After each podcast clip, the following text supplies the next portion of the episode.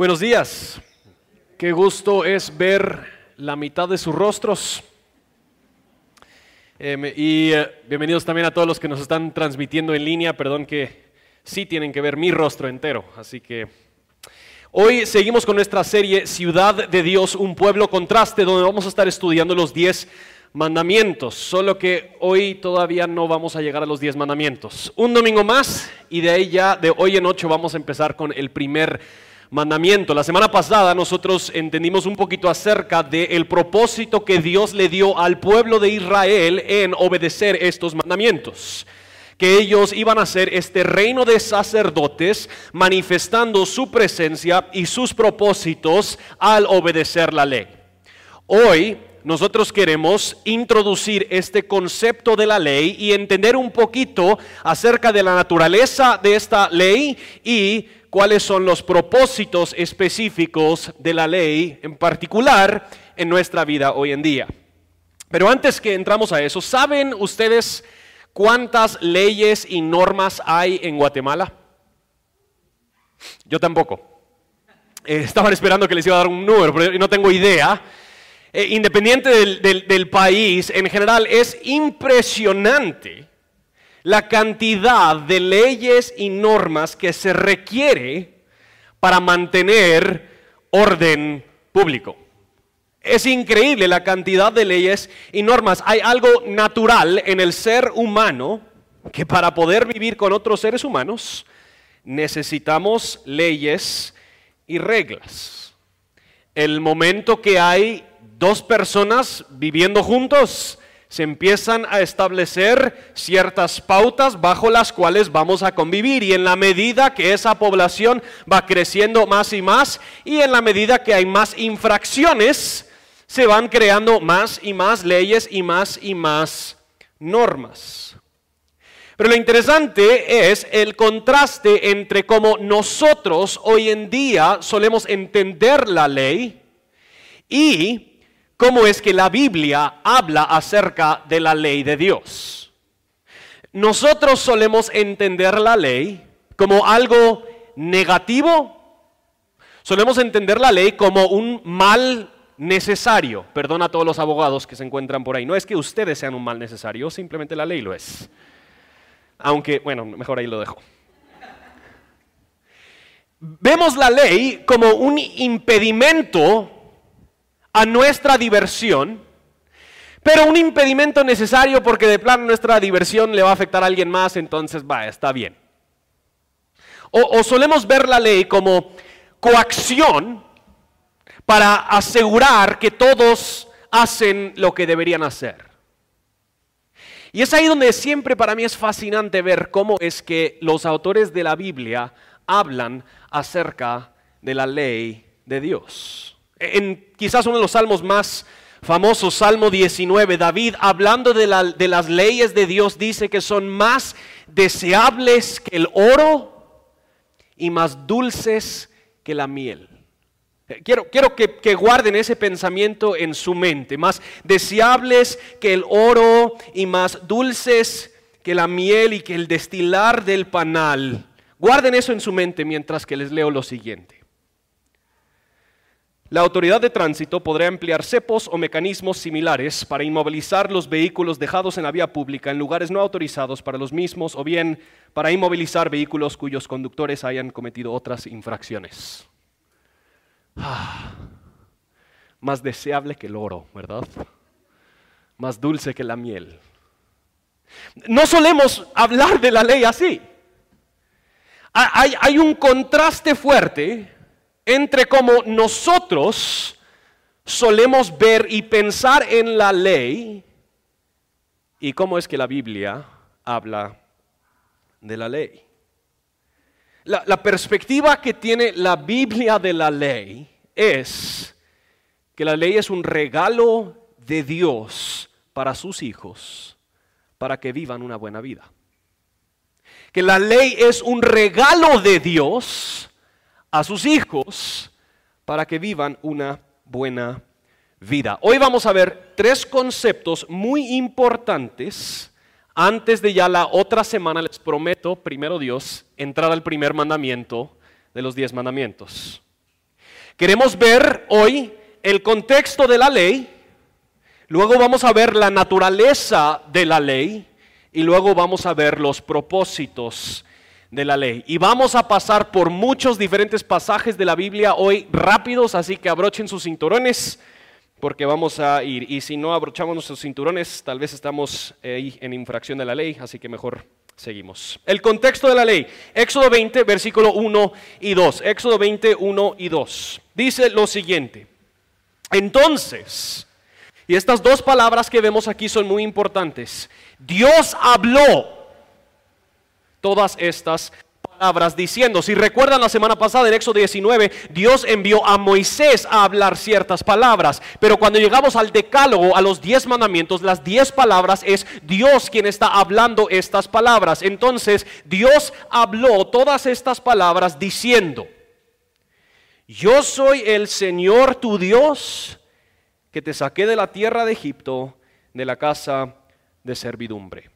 Esta oración, este lenguaje, histórica y bíblicamente es lenguaje de pacto. En un pacto histórico durante estos tiempos siempre se iniciaba ya la carta redactada oficial del pacto con el rey que está protegiendo y proveyendo las necesidades él inicia declarando quién Él es y lo que Él ha hecho por el bien de este pueblo, para que luego ellos respondan cumpliendo con lo que Él demandaba. Entonces este lenguaje, aunque obviamente inspirado y está en la Biblia, cualquiera de este tiempo que entendía cómo funcionaban los pactos hubiera identificado que lo que está a punto de iniciar es un trato particular y específico entre este cierto Dios y este cierto pueblo. El contexto en el que se da la ley es de un pacto. Ahora, si lo hemos hablado antes en Iglesia Reforma, la manera en la que Dios siempre se relaciona con la gente a lo largo de las escrituras es a lo largo de las escrituras es por medio de los pactos. Él pacta con Adán en el huerto de Edén, el pacto con Noé después del diluvio de que él jamás destruirá de nuevo la tierra, el pacta en Génesis 12 con Abraham y forma este pacto especial eligiendo a la familia de Abraham para pertenecer única y exclusivamente a él. Y que por medio de esa familia él iba a bendecir a todos. Y aquí nos encontramos delante del monte de Sinaí con esta misma familia de Abraham años después, más de 400 años después, ya en una próxima fase de este mismo pacto que él estableció con ellos en Abraham. Este pacto, empezando aquí en Éxodo 12, es lo que se conoce como el pacto mosaico o el pacto de Sinaí. Y los términos de este pacto se construyen sobre el pacto establecido con Abraham. No se anula el pacto anterior. Más bien esto simplemente es una próxima fase de ese mismo pacto establecido con Abraham. En Sinaí, Dios inicia recordándole al pueblo de Israel una vez más quién Él es. Y utiliza su, nombre de pacto, yo soy Yahweh, el Señor tu Dios, el que es. Yo soy el yo soy, el fiel, el que les ha cuidado y el que los ha rescatado de Egipto de esta servidumbre. Yo ya he obrado, ya he redimido, ya he rescatado, ya he salvado. Ustedes son míos. Ese es el contexto en el que él habla esta ley. Y esto entonces es un formato legal, un formato pactual en el cual se está dando esta ley. Es dentro del contexto de este pacto, de la fidelidad de Dios, que les da esta ley. ¿Cuál entonces es la naturaleza de esta ley? Tres cosas en particular. Primero que nada, cuando nos referimos a la ley, usualmente, en general, la ley es los mandamientos escritos en el Pentateuco. El pueblo de Israel lo conocía como la Torah o la instrucción. Ahora, los mandamientos escritos en el Pentateuco em, se pueden clasificar en dos grupos. Y para los que les gusta así estos tecnicismos y los demás, Para mí esto es interesante, para muchos quizás no. Pero se clasificarían dos grupos. El primer grupo es lo que se llama la ley apodíctica. La ley apodíctica se refiere al decálogo, a los diez mandamientos o realmente diez palabras, es como lo conocieron eh, el pueblo de Israel.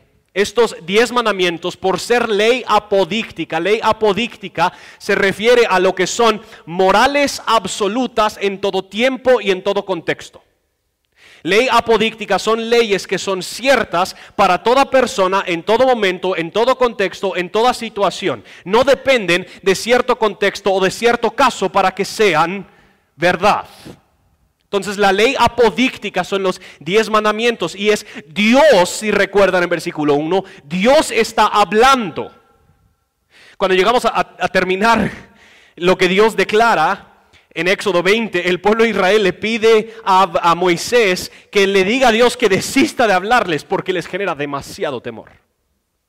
Pero ahí vemos la, ley apodíctica, Dios estableciendo claramente cuáles son las morales absolutas. La segunda categoría de leyes es lo que llamaríamos muy técnicamente la ley casuística. La ley casuística ya es la aplicación de la ley apodíctica a casos particulares en un contexto y en un tiempo particular. Entonces, a partir de Éxodo 21, lo que nosotros encontramos es la ley casuística, es la aplicación a qué sucede si el burro del vecino sale corriendo a, alguna otra colonia, ¿qué deberías hacer? ¿Cómo se aplica la ley apodíctica a esa situación en particular? Yo nunca he estado en una situación donde hay un burro suelto, así que primero Dios ahí está escrito. Además de esta clasificación, es importante entender que hay una estructura implícita en el decálogo, en los diez mandamientos. Y todas las confesiones doctrinales lo reconocen. Los diez mandamientos se pueden dividir en dos grupos. Los primeros cuatro mandamientos tratan de nuestros deberes con Dios. Los últimos seis mandamientos tratan de nuestros deberes con nuestro prójimo.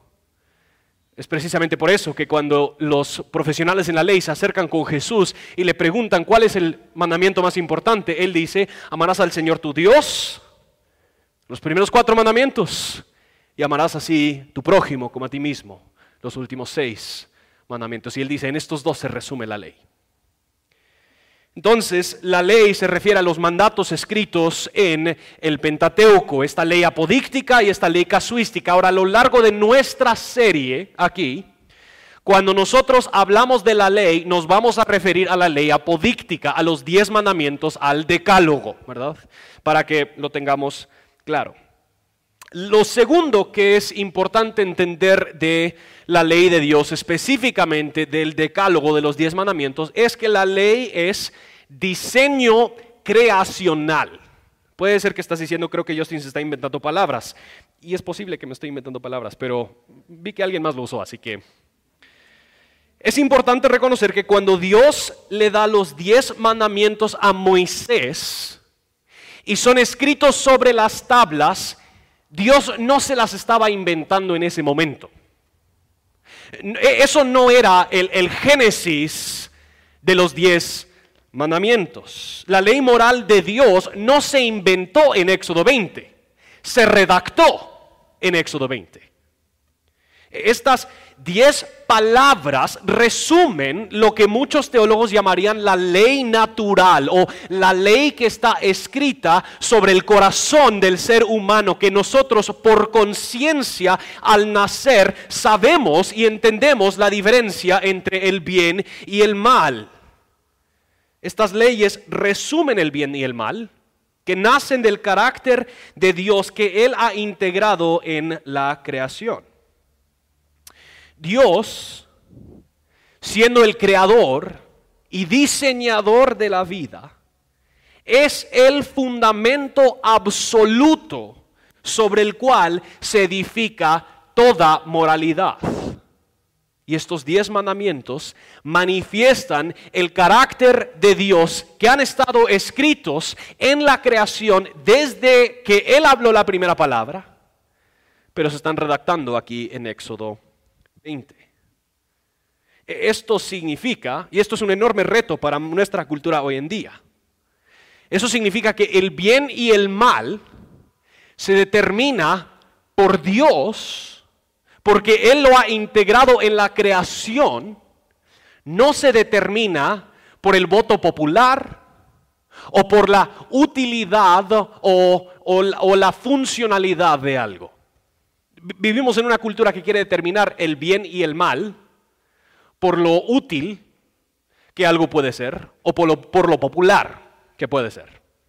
No sé si saben esto, en, 2014 un grupo de ateos se reunieron para em, escribir un libro donde demostraban que se puede vivir una buena vida moral sin Dios.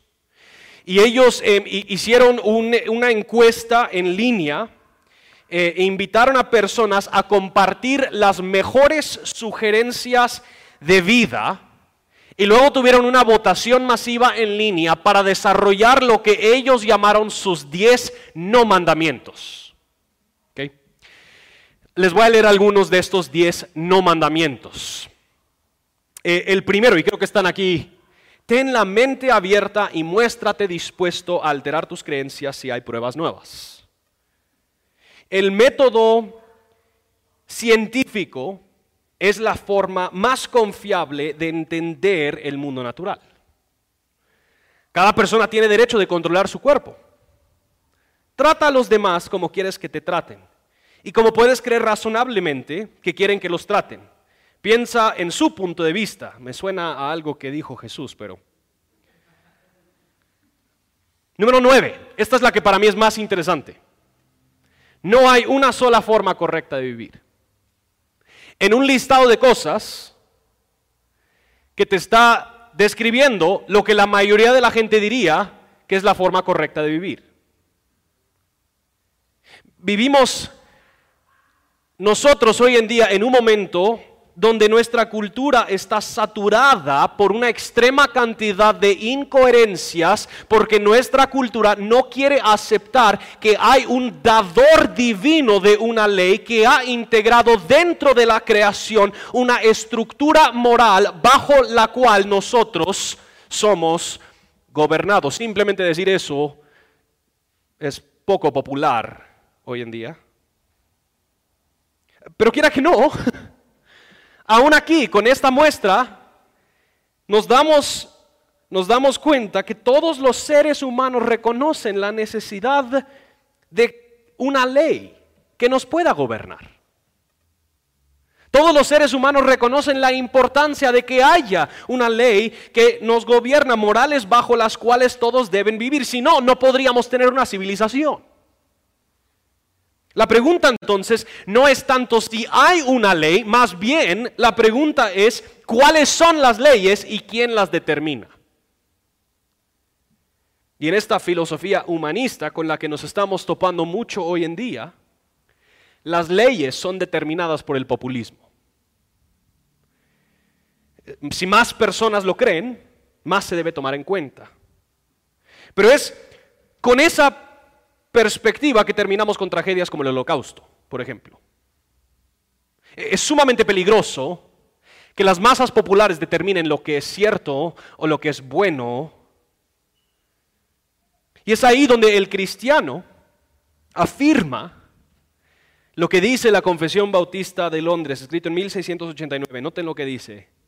Dios dio a Adán una ley de obediencia universal escrita en su corazón la misma ley que primeramente fue escrita en el corazón del hombre, continuó siendo una regla perfecta de justicia después de la caída y fue dada por Dios en el monte Sinaí en diez mandamientos y escrita en dos tablas. Los cuatro primeros contienen nuestros deberes para con Dios, los otros seis nuestros deberes para con los hombres. Que, que Dios, al redactar la ley aquí en Éxodo 20, está reconociendo que Él ha integrado dentro del diseño de la creación una estructura moral para vivir una buena vida. Vivir la vida fuera de las normas que Dios ha integrado dentro de su diseño, dentro de la creación, genera dolor, sufrimiento y al final muerte. Porque fuera de esta ley, uno se encuentra en rebeldía con el dador de la ley. Pero noten lo que dice Michael Gohin acerca de este diseño creacional. Para entender el llamado misional de Israel y la iglesia, debemos prestar atención a la relación que une la ley con la creación. La misión de Dios desde Edén ha sido restaurar su buena creación, limpiándola de la contaminación del pecado. Lo prometió Adán y emprendió el largo camino de redención para cumplir su promesa. Israel se vuelve portadora de esa promesa y encarna el compromiso de Dios de renovar la creación por esa razón, la vida de Israel apunta hacia atrás al designio y propósito creacional para la humanidad y hacia adelante al objetivo último de Dios de restaurar la creación. Que en ese sentido, el decálogo apunta hacia la creación, a cómo Dios diseñó las cosas, y apunta hacia la restauración, a cómo serán las cosas ya perfectas después de que Cristo regresa de nuevo. La ley es un regalo de Dios para que sus hijos vivan una buena vida. Eso nos lleva al tercer aspecto, la naturaleza de la ley. La ley es instrucción paternal. Yo no sé si a ustedes les sucede, en la medida que mis hijas van creciendo, yo me encuentro más y más diciendo, tenía razón mi papá. ¿Les pasa? Sí, ¿verdad? Tenía razón mi mamá. ¿Por qué llegamos a decir eso? Porque en la medida que nosotros adquirimos experiencia de vida, nos damos cuenta que ellos, que ya habían vivido toda esa vida antes, ya habían aprendido ciertos principios de prudencia y sabiduría de la manera en la que se puede vivir esta vida.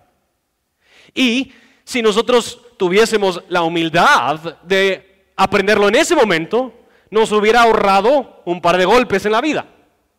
Pero la mayoría de nosotros no lo queremos aprender en ese momento, ¿verdad? Esperamos hasta que nos agarre el golpe y ahí ya es cuando lo aprendemos. El decálogo no simplemente es instrucción sabia que Dios ha adquirido a lo largo de la vida, el decálogo, los diez mandamientos, es instrucción paternal del Dios quien diseñó la vida. El, Padre bueno le está diciendo a sus hijos que Él creó, déjenme explicarles la mejor forma de hacer esto.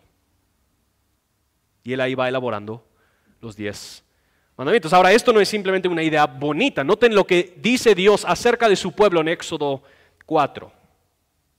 Entonces dirás a Faraón, así dice el Señor, Israel es mi qué? Mi hijo, mi primogénito. Y te he dicho, deja ir a mi hijo para que me sirva, pero te has negado a dejarlo ir, por tanto, mataré a tu hijo, a tu primogénito. Ahora nosotros estamos empezando a ver la razón por la décima plaga pero el punto es que esta relación que Dios tiene con su pueblo no es únicamente una relación de un rey y sus siervos, es también la relación de papá con sus hijos.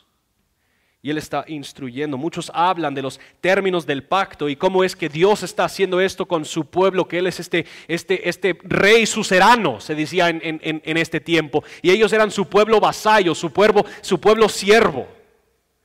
Pero realmente Dios también es Padre y ellos son sus hijos y Él les está revelando la mejor instrucción para la vida. La ley entonces es un regalo de Dios para sus hijos, para que puedan vivir una buena vida. Número tres, entonces, ¿cuáles son los propósitos de la ley? Primer propósito, y estos tres propósitos son propósitos que muchos teólogos han utilizado a lo largo de la historia, en particular lo vemos en la teología reformada, se ha entendido, se ha entendido que hay tres usos o tres oficios de la ley. Estos usos o estos oficios funcionan en, sinergia juntos.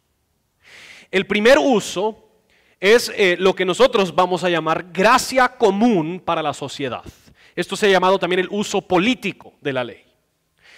La ley, como bien hemos dicho, presupone la maldad del corazón del hombre. Y si no hay una ley que refrena la conducta del hombre, lo que nosotros conocemos como sociedad, civilización pacífica, civil, no se, no se puede. Es imposible sin que haya una ley que nos gobierna. Entonces el primer uso de la ley que los teólogos reformados reconocían era esta gracia común para la sociedad, este uso político de la ley que permitía que las civilizaciones se desarrollaran restringiendo y refrenando la maldad del corazón del hombre. Eso no significa que borraba la maldad del corazón del hombre. Más bien, no actuaban ellos conforme la totalidad de la maldad que había en su corazón. Eh, sino que la ley no permitía que ellos actuaran conforme todo lo que hay en su corazón. Y algunos de los diez mandamientos están representados en casi, sino toda constitución nacional. Em, el, segundo uso de la ley, y aquí ya empezamos a entrar a los propósitos salvíficos de Dios. Y aquí es donde ya empieza la carrera con nuestras Biblias. ¿Listos? La, ley, el segundo uso es lo que se ha llamado un uso condenatorio, un oficio condenatorio. La ley nos condena y manifiesta nuestra necesidad de Jesús. Noten Romanos 3, 20. Porque por las obras de la ley ningún ser humano será justificado delante de él, pues por medio de la ley viene el conocimiento del pecado. La ley manifiesta lo que hay en el corazón humano.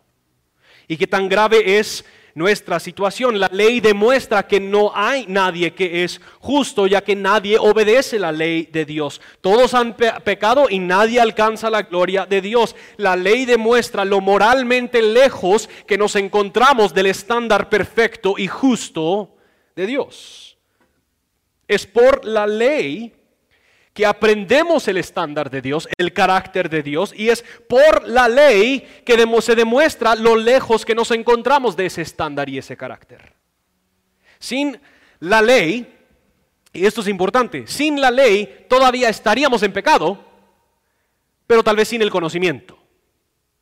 Porque la ley manifiesta nos demuestra al toparnos, este es el argumento de Pablo entero en Romanos 7, que era al, momento que él se topó con ese décimo mandamiento, no codiciarás, que él dice, bueno, ahí sí ya me di por enterado que también soy pecador. Pero es importante entender que el propósito no era exclusivamente condenar.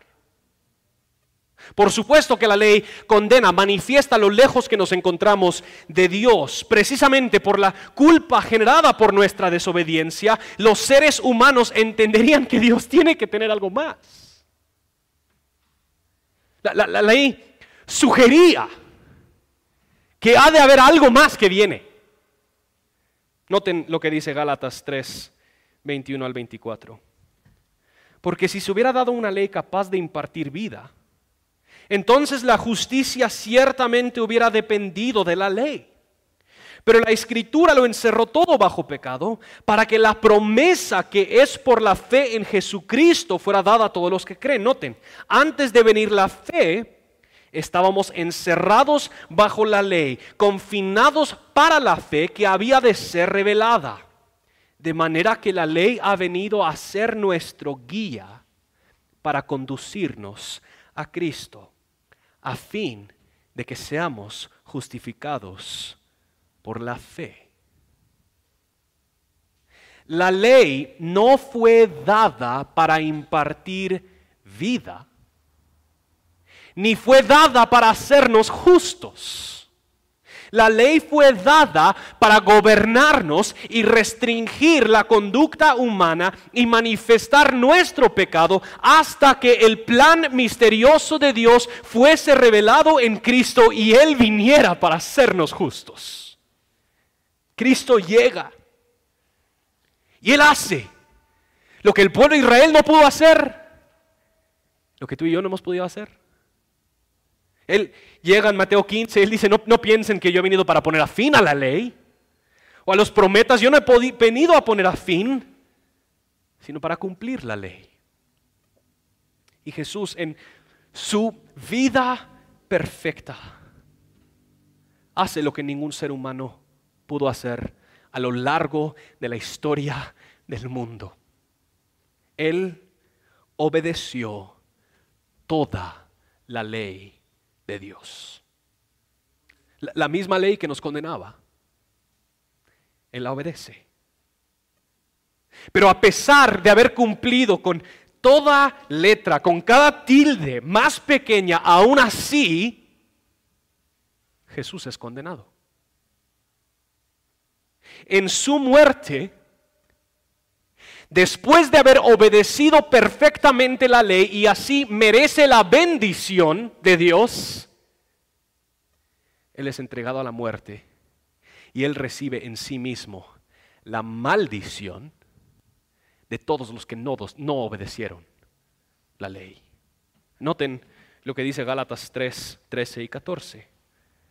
Cristo nos redimió de la maldición de la ley, habiéndose hecho maldición por nosotros.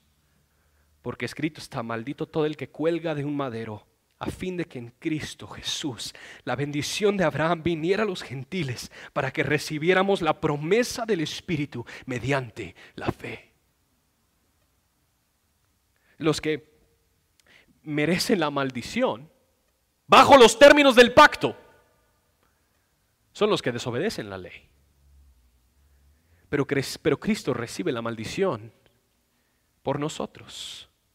Y nosotros los que desobedecimos la ley, recibimos la bendición y somos declarados justos como si nosotros hubiésemos obedecido perfectamente cada letra y cada tilde de la ley. La justicia de Cristo es acreditada a nuestra cuenta que estaba en bancarrota. O noten lo que dice Gálatas 4, 4 y 5. Pero cuando vino la plenitud del tiempo, Ahí está, ¿verdad? Eh, la ley nos estaba guardando hasta que viniera la plenitud del tiempo, hasta que Dios revela su plan misterioso. Vino la plenitud del tiempo, Dios envió a su Hijo, nacido de mujer, nacido qué? Bajo la ley, a fin de que redimiera a los que estaban bajo la ley, para que recibiéramos la adopción de hijos. En ese sentido, es al ver la ley, al entender la ley, al meditar en la ley, que nuestros afectos son estimulados por Cristo. Vemos la ley, y lo vamos a ver durante estas próximas semanas, vemos la ley y decimos, yo no lo pude obedecer, yo no lo puedo obedecer. Y yo no lo podré obedecer. Bendito sea Dios que en Cristo ha obedecido la ley en mi lugar. La ley es un regalo de Dios para que sus hijos vivan una buena vida. ¿Por qué? Porque nos apunta a Cristo, en quien hay justicia y vida y por quien somos adoptados como hijos. Y es ahí entonces que llegamos a lo que se conoce como el famoso tercer oficio, tercer uso de la ley. Primero es gracia común para la sociedad, el segundo nos condena y manifiesta nuestra necesidad de Jesús. Pero después de que nosotros hemos visto esa necesidad y hemos confesado nuestra fe en Jesús, ahora la ley sirve como una estructura moral para una buena vida. Para entender este punto, de nuevo, tenemos que ser recordados que Israel falló por siglos en obedecer la ley de Dios. Y de hecho todos los profetas son como los abogados que están trayendo de nuevo al pueblo de Israel los términos del pacto y están diciendo, estos son los términos, a esto tú acordaste, esto Dios acordó, Él fue fiel, tú no. Él hizo lo que Él se comprometió a hacer, pero tú no lo has hecho. Pero Cristo llega y obedece la ley perfectamente. Y él, al cumplir la ley, es importante entender que él no abolió la ley, sino que él dice que la cumple. Él nos ha dicho eso. Eso significa que la ley, el decálogo, los diez mandamientos siguen siendo el estándar de Dios. esto es lo que Jesús afirma cuando le preguntan los profesionales de la ley acerca de el mayor mandamiento. Él resume los diez mandamientos. Esto significa que para el cristiano la ley sigue manifestando la voluntad de Dios. Este tercer uso, este tercer oficio de la ley es específicamente para los creyentes. La ley es una descripción clara del carácter de Dios y de su voluntad, lo que Él quiere de tu vida, lo que Él quiere de mi vida, está escrito en la ley. Pero si Israel falló tanto en obedecerla, ¿no será nuestro fin igual? Sí y no. Porque Dios prometió desde mucho antes que Él iba a hacer algo impresionante. Noten lo que dice Ezequiel 36, 22 al 27. Por tanto, dile a la casa de Israel, así dice el Señor Dios, no es por ustedes, casa de Israel, que voy a actuar, sino por mi santo nombre que han profanado entre las naciones a donde fueron. ¿Se recuerdan? La semana pasada Israel fue escogido como reino de sacerdotes para manifestar la presencia y los propósitos de Dios entre las naciones. Y sin embargo ellos han profanado el nombre de Dios entre las naciones. Y Dios está diciendo, yo voy a hacer algo, pero no es por ustedes. Vindicaré la santidad de mi gran nombre profanado entre las naciones, el cual ustedes han profanado en medio de ellas. Entonces las naciones sabrán que yo soy el Señor. Declara el Señor Dios, cuando demuestre mi santidad entre ustedes a la vista de ellas. ¿Por qué? Los tomaré de las naciones los recogeré de todas las tierras, los llevaré a su propia tierra, entonces los rociaré con agua limpia y quedarán limpios de todas sus inmundicias y de todos sus ídolos los limpiaré. Y luego que dice, además les daré un corazón nuevo, pondré un espíritu nuevo dentro de ustedes.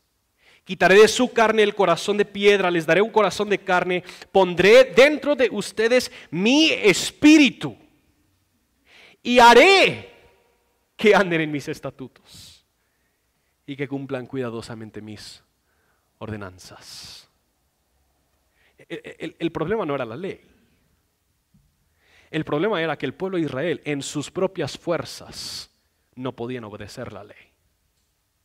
Pero que el pueblo de Dios, por el poder de Dios, tiene la capacidad de obedecer la ley de Dios.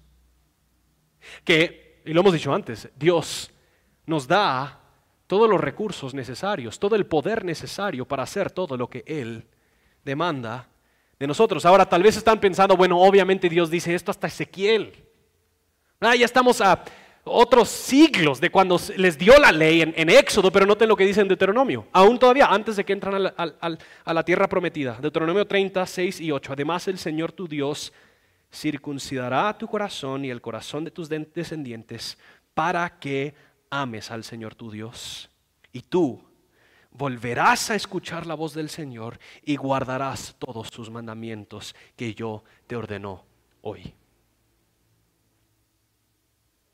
O sea, Dios estaba enterado de este problema desde el mero principio, de haberles dado la ley y Él siempre tenía un plan para proveerles a su pueblo el poder necesario para obedecer su ley. Y esto es lo que Dios ha hecho por su pueblo en Cristo. Cuando confesamos fe en Cristo, él, lo que dice en Ezequiel 36 cambia nuestro corazón. Nos da un corazón nuevo y ese corazón, en ese corazón, habita el Espíritu Santo, quien nos da el poder para andar en sus estatutos y guardar sus mandamientos. Esto significa muy sencillamente, que ya no tenemos que ver los diez mandamientos con ojos de temor y horror como algo imposible, sino que de entrada admitimos que no es por nuestra fuerza que las podremos obedecer, pero con el Espíritu de Dios en nosotros podemos esforzarnos sabiendo que Él nos dará todo lo que necesitamos para cumplir con todo lo que Él demanda. Ahora podemos ver su ley por lo que es, un regalo de Dios para que tú y yo, gobernados por el Espíritu, podamos vivir una buena vida. Ahora nosotros podemos ver la ley por lo que es. Nuestro buen Padre revelando a nosotros su corazón, su carácter, y por lo tanto podemos decir con David, es más deseable que el oro y más dulce que la miel. Ahora que hemos sido liberados de la maldición de la ley por Cristo, somos libres para obedecer en agradecimiento y gratitud y honor al Dios que nos ha salvado. No obedecemos los diez mandamientos para obtener algo de Dios, sino porque hemos obtenido todo de Dios. Somos libres para obedecer. Kevin DeYoung lo dice así. La salvación no es la recompensa por la obediencia, más bien la salvación es la razón de la obediencia. De hecho, como dijimos al principio, muchas personas ven la ley como un impedimento a su libertad. Pero cuando entendemos lo que dice la Biblia acerca de la ley, entendemos que la verdadera libertad viene anclada a la ley perfecta de Dios. Solo hay libertad en Cristo gobernado por su ley. La ley forma para nosotros la estructura moral en la cual podemos nosotros florecer, prosperar y gozar de la vida tal y como Dios la ha diseñado. Noten lo que dice David en Salmo 119 y con esto termino. Los músicos pueden pasar adelante. Salmo 119, 44 al 48 dice, Así que guardaré continuamente tu ley para siempre y eternamente. Y noten esto, ¿y andaré en qué? En libertad. Choca para la cultura actual. Porque busco tus preceptos. Hablaré también de tus testimonios delante de reyes y no me avergonzaré. Me deleitaré en tus mandamientos, los cuales amo. Levantaré mis manos a tus mandamientos, los cuales amo y meditaré en tus estatutos. Al ver todo lo que Dios ha hecho por su pueblo en Cristo, ahora no vemos la ley como reglas caprichosas de un Dios gruñón, sino que vemos esta instrucción como nuestro buen Padre que nos ha dado un manual, una enseñanza de, cómo vivir esta vida, que Él es tan bueno que no simplemente nos ha rescatado de la maldición de la ley, no simplemente nos ha bendecido en la ley, sino que Él nos ha dado una estructura moral en la que nosotros podemos vivir de aquí hasta que estamos en su presencia para siempre. En Cristo, por el Espíritu Santo, como vemos la ley cambia. La ley de Dios entonces ya no es una carga, más bien se vuelve un camino a la libertad. La ley de Dios ya no es un impedimento, más bien es un regalo de Dios para una vida bien vivida. Y esto significa, y esto es lo que me fascina de la ley, que cuando entendemos lo bueno que es la ley, el cristiano entra un ciclo perpetuo que es increíble. Vemos la ley, Sabemos que solos no podemos obedecer la ley, entonces dependemos más de Cristo. Y en la medida que dependemos más de Cristo, más obedecemos la ley. Y más amamos la ley.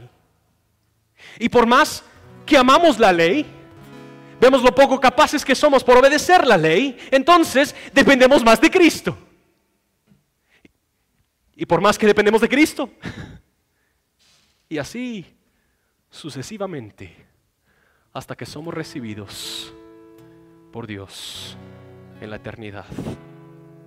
Una vida bien vivida depende de Cristo y por lo tanto ama la ley. La ley es un regalo de Dios a sus hijos para que podamos vivir la vida tal y como Él la diseñó. Gracias Dios por tu amor al darnos la ley. Que no nos has dejado para descifrar el bien y el mal por el mero populismo.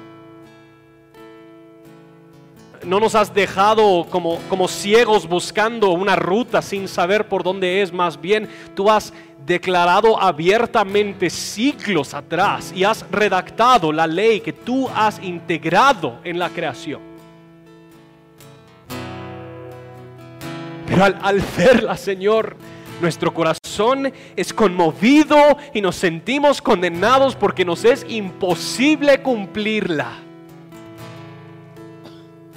Por eso te damos gracias, oh Dios, que tú enviaste a tu Hijo, nacido bajo la ley, para redimir a los que estábamos bajo la ley, para que pudiéramos ser recibidos como tus hijos y así amar la ley de nuestro buen Padre. Es en el nombre de Jesús y oramos estas cosas.